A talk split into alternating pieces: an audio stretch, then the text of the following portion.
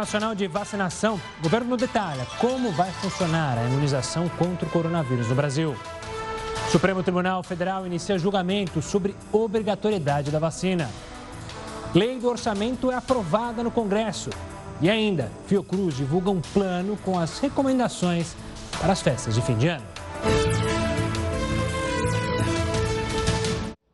Seja muito bem-vindo ao Jornal da Record News. Lembrando que a gente está ao vivo lá no nosso canal do YouTube e também pela página do Facebook da Record News.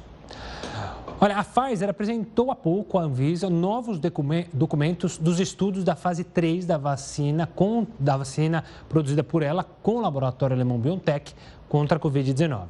As informações encaminhadas à agência envolvem os estudos realizados com pouco mais de 36 mil voluntários em Estados Unidos, Alemanha, África do Sul, Argentina, Brasil e Turquia. Eles apontam que o imunizante teve eficácia de 95%. Isto porque na metade dos voluntários que recebeu placebo, ou seja, que não recebeu vacina, ocorreram 162 infecções, contra apenas 8 no grupo que tomou a vacina. A Pfizer ainda não pediu no Brasil a autorização de uso emergencial a empresa mantém a submissão para o registro sanitário, que é mais abrangente. Na semana passada, o Ministério da Saúde assinou um memorando de entendimento para a compra de 70 milhões de vacinas da Pfizer BioNTech. As primeiras 2 milhões de doses, os primeiros 2 milhões de doses estão previstos para serem entregues até março de 2021. E o Ministério da Saúde espera começar a vacinação contra a Covid-19 agora em fevereiro. O Plano Nacional de Imunização inclui novos grupos prioritários e também o uso da vacina do Butantan. Ainda não foi assinada a medida provisória que destina 20 bilhões de reais para a aquisição das doses. A nova versão do Plano Nacional de Imunização foi apresentada no Palácio do Planalto. Se nós conseguirmos manter o planejado do Butantan e da Fiocruz de apresentar a fase 3 dos estudos e toda a documentação da fase 1 e 2, ainda em dezembro, a Anvisa e solicitar o registro, nós teremos aí janeiro para análise da Anvisa e possivelmente em meados de fevereiro para frente, nós estejamos com essas vacinas recebidas e registradas. Agora, o Ministério da Saúde prevê a compra da vacina produzida pelo Instituto Butantan de São Paulo. De acordo com a estratégia do Ministério, agora são quatro grupos prioritários: trabalhadores da saúde, idosos, indígenas, pessoas com fatores de risco, professores e profissionais de segurança e funcionários do sistema prisional. Além disso, estão agora neste primeiro grupo comunidades ribeirinhas, quilombolas, trabalhadores do transporte coletivo, pessoas em situação de rua, presos e deficientes. A estimativa do governo é vacinar quase 50 milhões de pessoas nas três etapas prioritárias, com a vacinação sendo concluída no Brasil num período de 16 meses.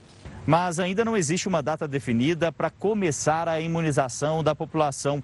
O governo alega que é preciso esperar a Agência Nacional de Vigilância Sanitária aprovar os registros das vacinas. Até o momento, nenhum pedido chegou até a Anvisa. O Ministério da Saúde voltou a defender a assinatura de um termo de consentimento para quem receber uma dose da vacina aprovada de forma emergencial. Nós vamos estudar que grupos poderão receber, grupos limitados em quantidades limitadas. E sim, todos que forem voluntários a receber terão que assumir esse compromisso por escrito. Durante o evento, o presidente Bolsonaro adotou um tom ameno depois de vários conflitos com o governador de São Paulo, João Dória. Mas a grande força que todos nós demonstramos agora é a união para buscar a solução de algo que nos aflige há meses. Se algum de nós extrapolou ou até exagerou, foi no afã de buscar solução. O governo ainda não concluiu a edição da medida provisória que prevê a liberação de 20 bilhões de reais para a compra de vacinas. A previsão era assinar o documento hoje. A expectativa agora é que a definição ocorra nesta semana. E o governador do Piauí, Wellington Dias, confirmou que o Ministério da Saúde vai fechar contrato com o Instituto Butantan para compra da Coronavac. Serão 46 milhões de doses e mais 6 milhões até 20 de janeiro. O Ministério da Saúde também abriu licitação para compra de 331 milhões de seringas e agulhas para a campanha de vacinação contra a Covid-19. De acordo com o Ministério da Saúde, o cronograma de entrega do material foi feito de acordo com a capacidade de produção industrial e os estoques já disponíveis nos estados. O critério de compra vai ser o menor preço oferecido. Podem participar da licitação empresas nacionais e estrangeiras com credenciamento regular no sistema de fornecedores do Ministério. Para falar mais sobre esse assunto, a gente conversa agora com o infectologista e pediatra Renato Kifuri, que é secretário da Sociedade Brasileira de Imunizações. Boa noite, Renato. Obrigado pela participação aqui conosco. Heroto Barbeiro também uma boa noite, participa aqui com a gente deste bate-papo. Renato, a gente mostrou há pouco o plano na reportagem, o Plano Nacional de Vacinação. Como você avalia esse plano? É, Está dentro do que você imaginava? Olá, Gustavo. Olá, Heródoto. Boa noite a todos os telespectadores do Record News. Eu acho que sim, Gustavo. Eu acho que ele é um plano mais completo e talvez a melhor notícia que o plano nos dá é a nacionalização da vacina Coronavac produzida pelo Instituto Butantan, que até então estava sendo alvo da discórdia, a vacina de, do Estado de São Paulo ou dos amigos do governador do Estado de São Paulo e criando cisões no país que não, não cabiam nem constitucionalmente, nem eticamente, cidadãos diferentes, criando cidadãos de categorias de cidadãos diferentes no nosso país.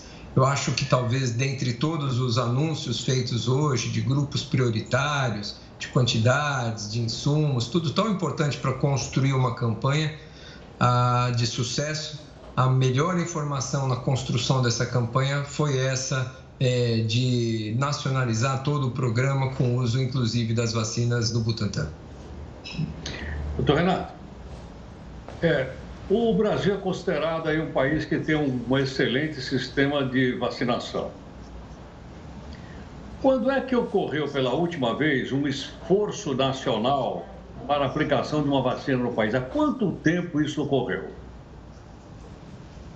Olha, Heródoto, depende do, da perspectiva. Por exemplo, anualmente, nós vacinamos na nossa campanha de gripe um terço da população brasileira, 70 milhões de doses são aplicadas em três meses. Isso a gente faz todo ano, há mais de 20 anos no país. Na campanha do H1N1 em 2010, eh, nós vacinamos 100 milhões, metade da população brasileira foi vacinada também num período semelhante. É, sem falar nas campanhas de polio, nas campanhas destinadas ao público infantil, nas campanhas do sarampo. Então, experiência não nos faltam, é, não nos falta, Heródoto. Eu acho que nós temos, é, num país continental como o nosso, de mais de 100 milhões, é, países com mais de 100 milhões, da dimensão territorial como nós, ninguém tem um programa gratuito com tantas vacinas e atingindo coberturas vacinais tão boas quanto nós atingimos com todas as dificuldades que a vacinação na Mata Atlântica, no, no Xingu e todas as regiões que você bem conhece desse país, é, exige esforços diferenciados. Então, temos rede de frio, temos confiança em geral na população. É, antes dessa história da politização, nossa confiança da população era boa nas vacinas. E nós vamos ter que lidar agora com a comunicação. Talvez esse seja o nosso grande desafio, porque as 36 mil salas de vacinas a nossa capacidade do recurso humano de administrar e fazer campanhas, eu acho que servirá e muito para que a gente tenha sucesso também nessa campanha. Doutor Renato, eu quero pegar essa sua última fala para continuar nesse assunto. A gente tá, abriu hoje uma discussão lá no STF, que já é antiga, mas enfim, é, foi, começou a ser julgada hoje sobre a obrigatoriedade da vacina. A gente teve a politização é, sobre esse assunto no nosso meio político.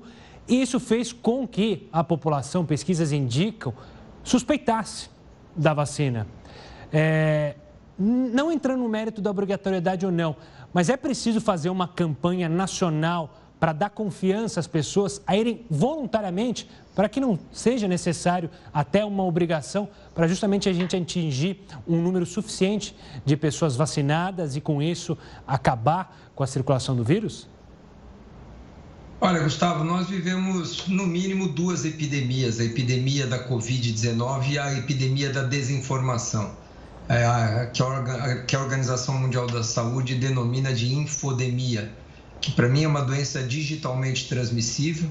ela se transmite pelos canais de comunicação, pelas redes sociais e vem permeando toda a pandemia de Covid-19. Foi assim quando se partidarizou e se disputou se o isolamento deveria ser horizontal e vertical, se deveríamos ou não tomar cloroquina, se é para não usar máscara ou não é para usar máscara, se é uma gripezinha ou é uma doença grave. E agora com as vacinas não está sendo diferente. É a vacina do governador, a vacina do presidente, a vacina da esquerda, a vacina da direita, questões xenofóbicas. É, como se fosse uma, uma torcida de futebol, eu torço por essa vacina e comemoro quando uma vacina fracassa. Isso é um absurdo para a ciência. Nós gastamos tanto tempo da ciência aqui desfazendo esses mal entendidos e tentando esclarecer para a população que não é isso, que a vacina vinda de qualquer país, de onde ela venha, ela só vai ser licenciada se ela tiver demonstrado sua eficácia e sua segurança, e todas são bem-vindas, que é um, é, é um desserviço que se faz à população e, claro, que cria um abalo num dos pilares do sucesso de um programa de vacinação, que é a confiança a confiança na vacina, a confiança no poder público, a confiança no agente promotor dessa campanha. Nós vamos ter que trabalhar muito e vamos contar com vocês para nos ajudarem a ter uma estratégia de comunicação transparente. Mas nossos políticos precisam ajudar, não é possível.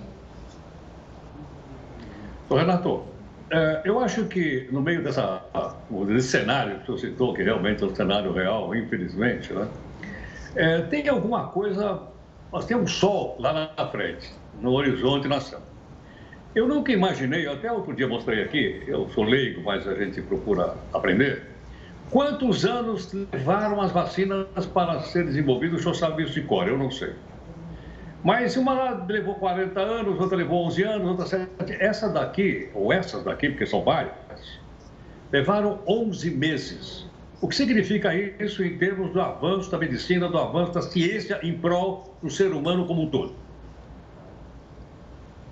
Olha, Heródoto, você não, não é especialista, mas é quase. Eu acho que você tocou num assunto que talvez seja o ponto mais espetacular do que nós estamos vivenciando. Há menos de um ano, há menos de um ano atrás, nós estávamos tendo, conhecendo o que era Wuhan, ninguém sabia onde era essa província. Ninguém não, você certamente conhecia, mas a maioria dos brasileiros não tinha nenhuma noção onde ficava Wuhan é, que vírus era esse, que doença respiratória era essa, e menos de um ano depois, é, de maneira espetacular, eu diria, essa é a palavra, nós surpreendentemente temos várias, não uma vacina, temos várias vacinas chegando e quase que simultaneamente na sua última fase aí, de desenvolvimento e pré-aprovação. É, e com resultados, de novo, espetaculares, é, é, eficácias acima de 70%, 90%, 95%.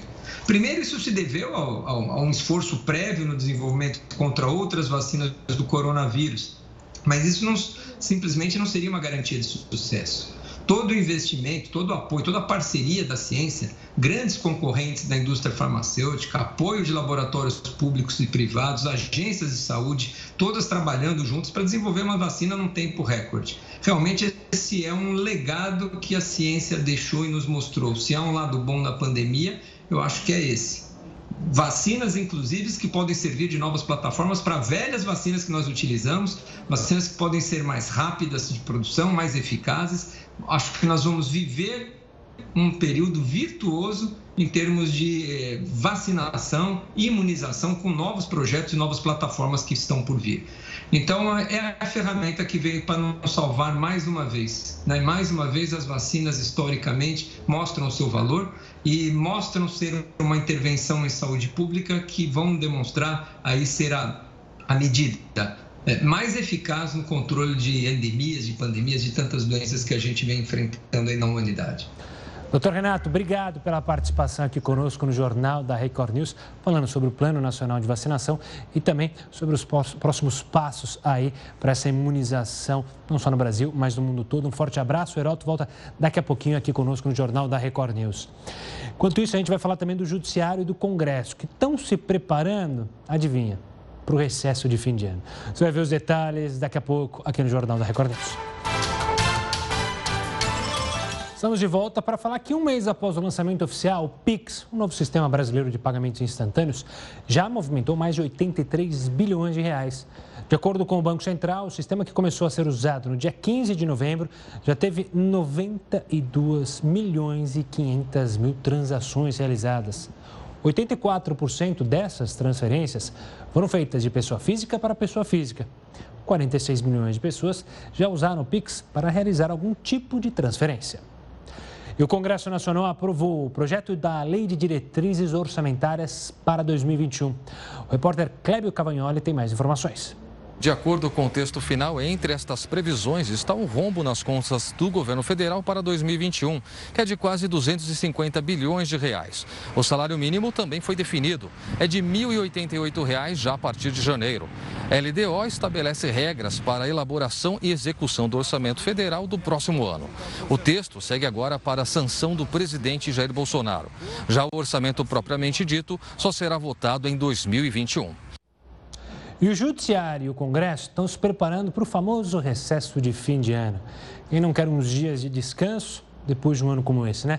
Mas será que é o momento para uma pausa nos trabalhos? Sobre isso a gente conversa com o Heródoto Barbeiro. Afinal, Heródoto, é, a gente precisa que o Congresso continue aprovando medidas importantes para recuperar a economia, para combater a Covid-19, né? Sem dúvida alguma. São esses pontos fundamentais que você lembrou agora, Augusto. Mas queria dizer o seguinte: é, esse recado aqui vai para o cidadão brasileiro e para o contribuinte brasileiro. Por que razão? Porque esse Congresso Nacional custa para a gente 11 bilhões de reais por ano. 11 bi. Eles têm dois meses de férias por ano. Tem 15 dias de julho, mas agora tem um mês e meio. Eles param dia 23 de, de 23 e depois só voltam no dia 1 de, de fevereiro custa 11 bi. Então a questão que se coloca é o seguinte: para poder funcionar, eles estão dizendo que não tem dinheiro, que o Senado não tem dinheiro porque vai ter que pagar os funcionários. Ué, mas espera um pouquinho: 11 bilhões de reais, esse pessoal já não está com o salário acertado? Então, por esse motivo, o pessoal acha que é melhor parar por aí. Mas, como você lembrou, eh, tem temas como reforma administrativa, tem temas como reforma tributária, e esse pessoal trabalhou muito pouco esse ano. Estou falando para o cidadão. Trabalhou muito pouco, trabalhou à distância, aqui como eu estou fazendo aqui agora nesse momento, de casa. Nem precisou sair de casa, nem pegar avião para ir para Brasília, esse pessoal não precisou. E trabalhou muito pouco. E mais, teve o tal do recesso branco. Esse pessoal parou de trabalhar durante o período da campanha eleitoral para eleger os seus cabos eleitorais na sua cidade, nos seus redutos. Então, quer dizer, isso tudo sai, sai além da gente, como cidadão, não ter as leis aprovadas, por exemplo, está parado lá a, a, prisão após a segunda, está parado. Por que eles não votam? Porque não dá tempo. porque dá, dá tempo. Se todo mundo está fazendo um esforço no país, por que, que esse pessoal não faz também um esforço no país? Esse é um ponto. Esse é o um ponto para o cidadão e contribuinte. E o outro também para o contribuinte em relação ao Poder Judiciário, que também trabalhou muito pouco. Pararam, os fóruns pararam, parou durante um tempão. Parou tudo. E não vamos lembrar que agora tem o recesso do, do, do poder, do poder Judiciário, capitaneado pelo, pelo Supremo Tribunal Federal, e lembrando que juízes têm 60 dias de férias e muitas vezes o pessoal vende as férias para poder pegar uma graninha a mais. Então, eu acho que o cidadão e o contribuinte que estão nos acompanhando, se acharem que devem, manda um recadinho lá para esse pessoal dizendo que nós estamos de olho e por que, que não trabalha. Afinal, né, Heroto, não pode viajar. Quer dizer, até pode, mas tem que evitar aglomeração. Eles não podem ir para a Europa, porque muitos gostam né, de passar as férias em locais chiques, né? Ou seja, pega cinco dias, qual que é, que é o que teremos aqui, uma semana para descansar, para passar com a família e volta a trabalhar e volta a fazer o Brasil mexer. Heroto, a gente volta a se falar daqui a pouquinho aqui no Jornal da Record News. Ainda falando de Congresso, a corrida pela presidência da Câmara dos Deputados, hoje, houve uma importante decisão. Quem traz os detalhes de Brasília é a repórter Renata Varandas. Boa noite, Renata. Oi, Gustavo, boa noite. Olha, o primeiro vice-presidente da Câmara, o deputado Marcos Pereira, do Republicanos, abriu mão da candidatura dele e o partido decidiu apoiar o deputado Arthur Lira, do PP de Alagoas. Lira deve enfrentar um candidato que vai ser apoiado pelo bloco de Rodrigo Maia. O problema é que até agora, Maia ainda não anunciou quem vai ser o candidato dele. E essa demora segundo parlamentares, acaba fortalecendo o deputado Arthur Lira. Isso porque o republicano de Marcos Pereira, por exemplo, tem 32 votos. Num cálculo por cima, significa que, teoricamente, Lira já teria o apoio de 200 deputados. Lembrando que para se eleger em primeiro turno são necessários 257 votos. Gustavo. Obrigado, Renata. E a Procuradoria-Geral da República se manifestou contrária ao pedido de Roger Abdelmacer para cumprir prisão domiciliar. A defesa do ex-médico alega que ele tem a saúde frágil e pertence ao grupo de risco do coronavírus. Abdelmaci está preso no hospital penitenciário até que o Supremo Tribunal Federal decida se ele vai para a prisão domiciliar ou volta para o presídio de Tremembé. De acordo com o procurador-geral Augusto Aras, a concessão da prisão domiciliar é indevida a Abdelmaci porque o tratamento de saúde que o ex-médico precisa pode ser realizado no presídio. Já o Ministério Público de Goiás apresentou a 13ª denúncia contra João de Deus por crimes sexuais. Das outras 12 denúncias já recebidas pela Justiça, João de Deus já foi condenado em duas. Em uma, a 19 anos de reclusão e na outra, a 40 anos. De acordo com a promotoria, vítimas com casos prescritos serão incluídas como testemunhas. Todos os países da União Europeia vão começar a vacinação contra a Covid-19 no mesmo dia. E a expectativa das autoridades é que seja antes do final do ano. Você vê os detalhes daqui a pouquinho aqui no Jornal da Record News. Estamos de volta para falar do Supremo Tribunal Federal. Mencionei há pouco. Começou a julgar a possibilidade da vacinação contra a Covid-19 ser obrigatória.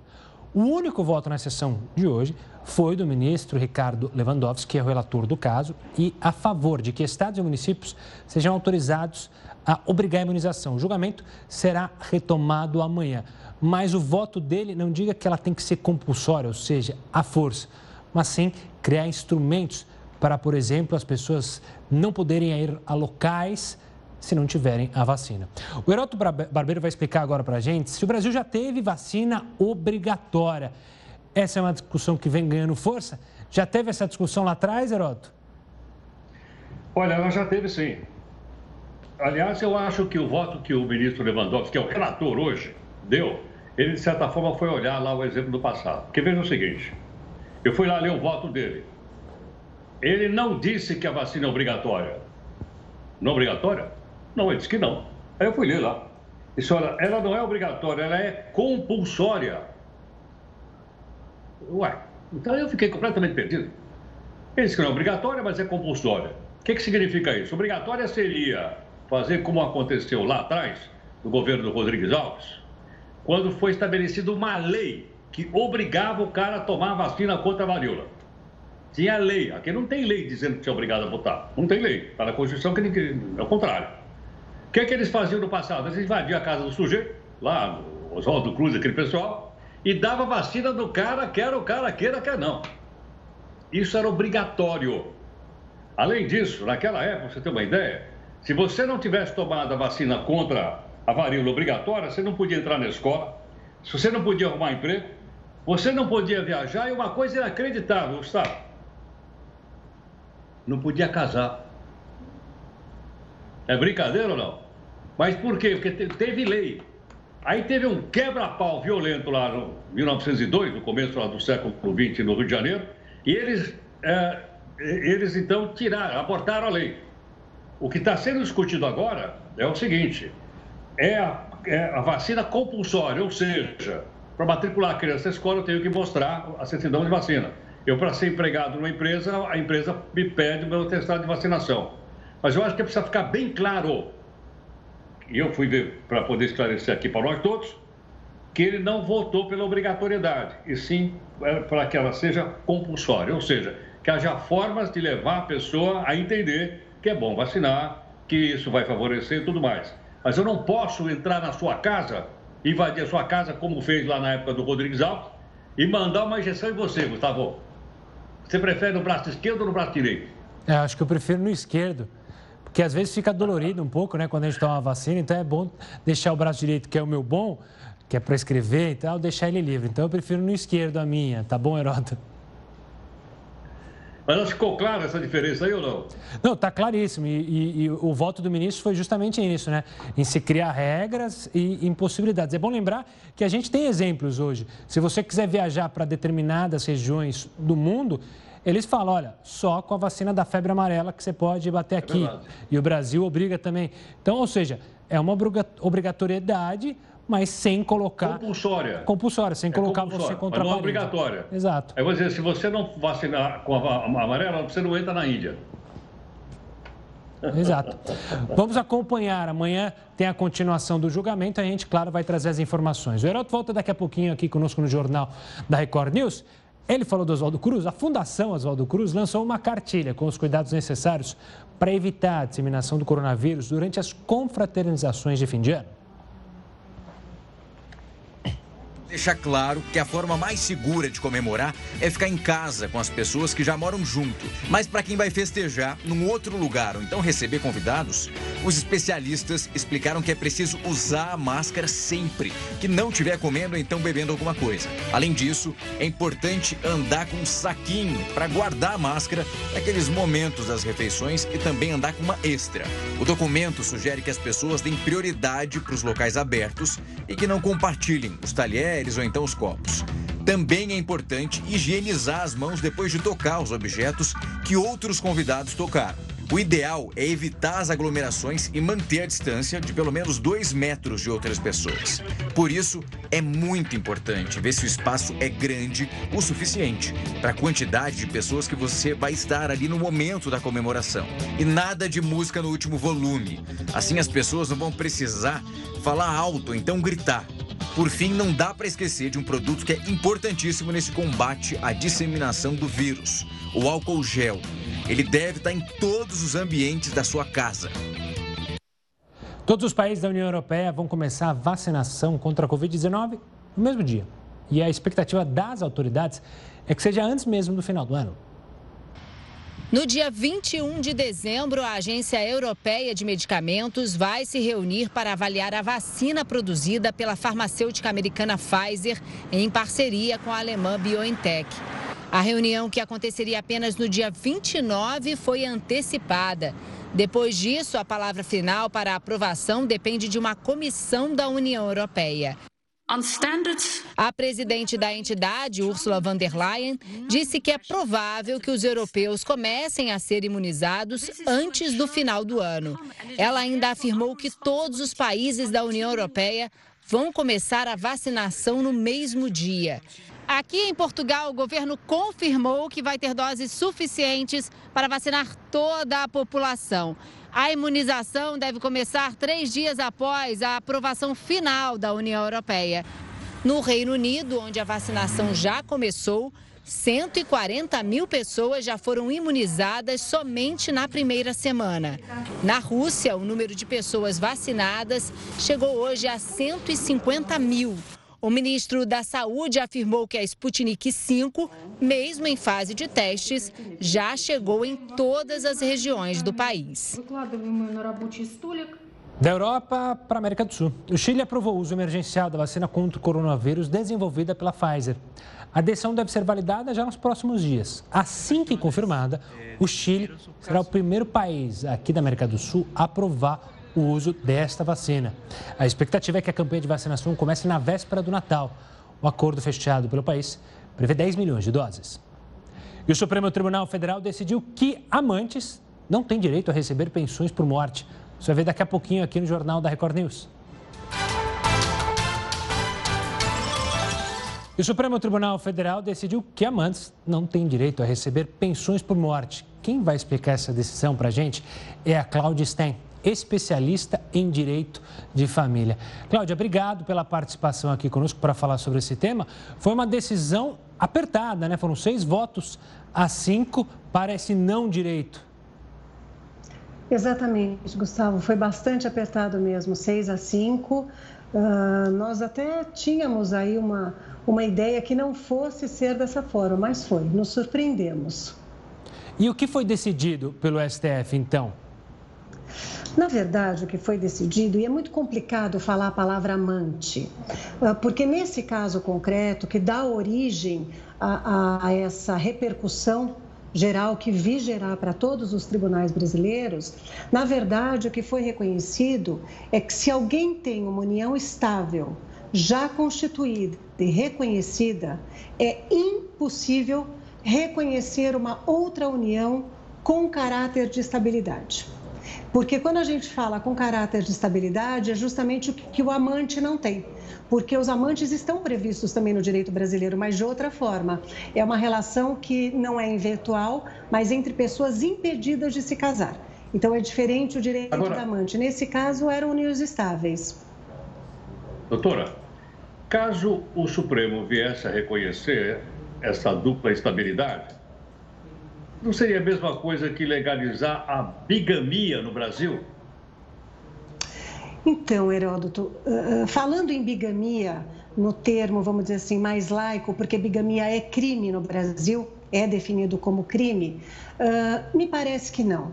Com o devido respeito, me parece que o voto do ministro Faquim, que foi quem abriu a divergência, uh, embora seja um processo que corre em segredo de justiça, mas o que nós temos, o ministro Faquim deixou muito claro, nesse caso, pelo que é possível perceber, nenhum nem outro sabiam que o falecido tinha outra união estável.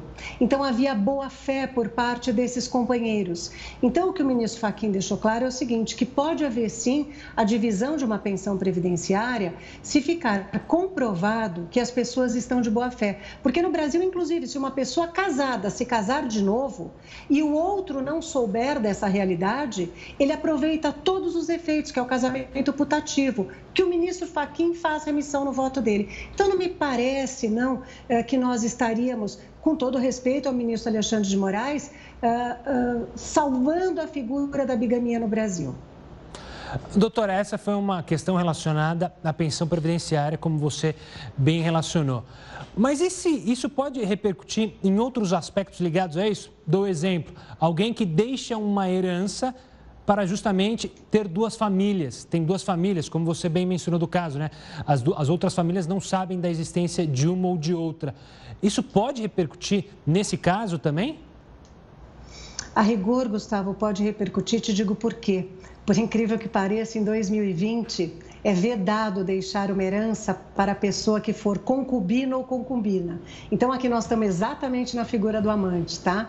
Se alguém deixar uma herança e houver uma contestação em juízo e ficar comprovada que a relação daquele que testou com aquele que será beneficiado era de concubinato, aí nós não estamos falando de união estável, nós estamos falando de amantes mesmo. Uh, esse, essa, essa deixa testamentária não, não surtirá eficácia. Em 2020, nós ainda estamos estamos desse jeito. Agora, o que pode repercutir é na questão relacionada à pensão alimentícia. Porque se for realmente vedado que se reconheça outra união estável, uh, o que acarretará é que aí esse companheiro uh, perderá o direito a receber alimentos, porque o Código Civil é muito claro que quem recebe uh, alimentos é companheiro. Doutora, agora uma explicação mais para nós acompanharmos se de uma forma bem didática. Os bens que porventura ele deixar serão divididos é, em partes iguais entre os filhos da primeira união estável e da segunda união estável? Sim, Heraldo. No Brasil, filhos são todos iguais, não se faz nenhuma diferenciação em razão da origem. Perfeito. Ou seja, contra esse aspecto, então, é, a lei protege justamente é, as crianças, os filhos, é, em todos os sentidos. É só o caso da mulher, do homem que tinha essa relação extraconjugal. Exatamente, mas os filhos sempre protegidos. Doutora, mais um esclarecimento. É, no passado, quando a gente falava em duas uniões estáveis, você imaginava uma pessoa de um sexo e as outras duas do outro sexo. Hoje não é necessariamente assim. Ainda assim é união estável? Sim, isso é um julgamento do Supremo Tribunal Federal, já do passado, reconhecendo que os homoafetivos também, se tiverem essa relação com o objetivo de constituir família, eles têm uma união estável e podem, inclusive, se casar no Brasil.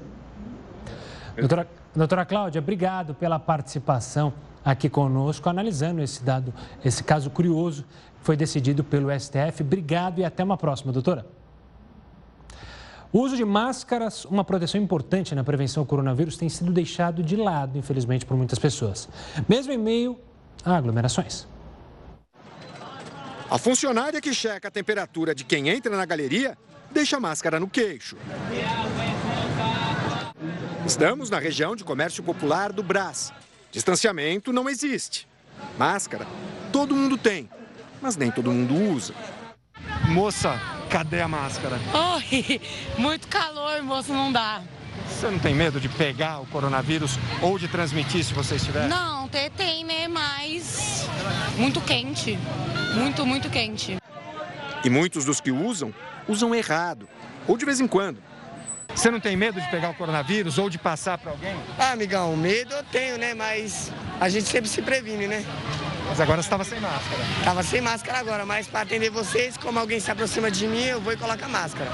Seu Cícero pegou o Covid aqui, se recuperou e voltou para o trabalho. Só que nem todos tiveram a segunda chance. Velhinha morreu, uma velhinha marreteira morreu. Morreu um vendedor de cocada novinho, de 30 e poucos anos. Trabalhava aqui? Trabalhava aqui vendendo cocada. 30 e poucos anos, morreu de coronavírus. Esse comportamento se repete não só em áreas populares. No Parque do Ibirapuera, não é difícil encontrar gente com a máscara no pescoço ou no braço. Se fazer uma simples caminhada sem a máscara já é um risco para você e para as pessoas que estão ao redor, imagine praticar um esporte de contato sem a proteção, como futebol ou basquete, por exemplo. Aqui nas quadras do Ibirapuera, isso é bem comum. Flagramos grupos sem máscaras nas quatro quadras por onde passamos, todos bem ao lado das faixas que alertam sobre as regras. Um decreto estadual prevê multa de 524 reais para as pessoas que descumprirem a obrigatoriedade do uso da máscara e de mais de 5 mil reais para os estabelecimentos. Esses esportes físicos que envolvem essa questão do contato, eles aumentam a transmissibilidade, né? Você vai estar encostando nas pessoas, você vai estar sem máscara, então potencializam a transmissão da doença. Desrespeitar os protocolos de segurança é desrespeitar quem está fazendo a sua parte. Então, quando a gente vê pessoas que não usam a máscara, a gente fica preocupado até mesmo para a segurança não só nossa, mas das nossas famílias, dos nossos filhos. Nós precisamos é, ter essa consciência até mesmo para ajudar todo mundo. A Secretaria de Estado da Saúde de São Paulo disse que intensificou as ações da vigilância sanitária para verificar o uso de máscaras e para inibir aglomerações em estabelecimentos comerciais. Desde 1 de julho, são mais de 110 mil estabelecimentos inspecionados e 1.200 autuações.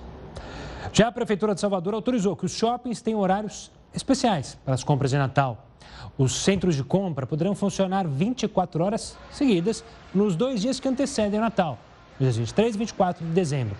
Já entre os dias 16 e 19 de dezembro, as lojas poderão funcionar entre as 9 da manhã até as 10 da noite, mas com a famosa limitação de clientes. Mesmo autorizados, os shoppings ainda não confirmaram se vão de fato funcionar nesse esquema, porque muitos lojistas estão com quadro de funcionários reduzidos devido à pandemia. A Prefeitura de Salvador entende que essa é uma oportunidade de retomada econômica para os comerciantes. E agora a gente vai até Belém, porque lá a prefeitura proibiu a comemoração de festas de fim de ano. O objetivo é evitar o crescimento de casos de coronavírus na cidade. Ficam, portanto, proibidas as atividades de bares, restaurantes, lanchonetes, barracas, casas noturnas, boates e similares.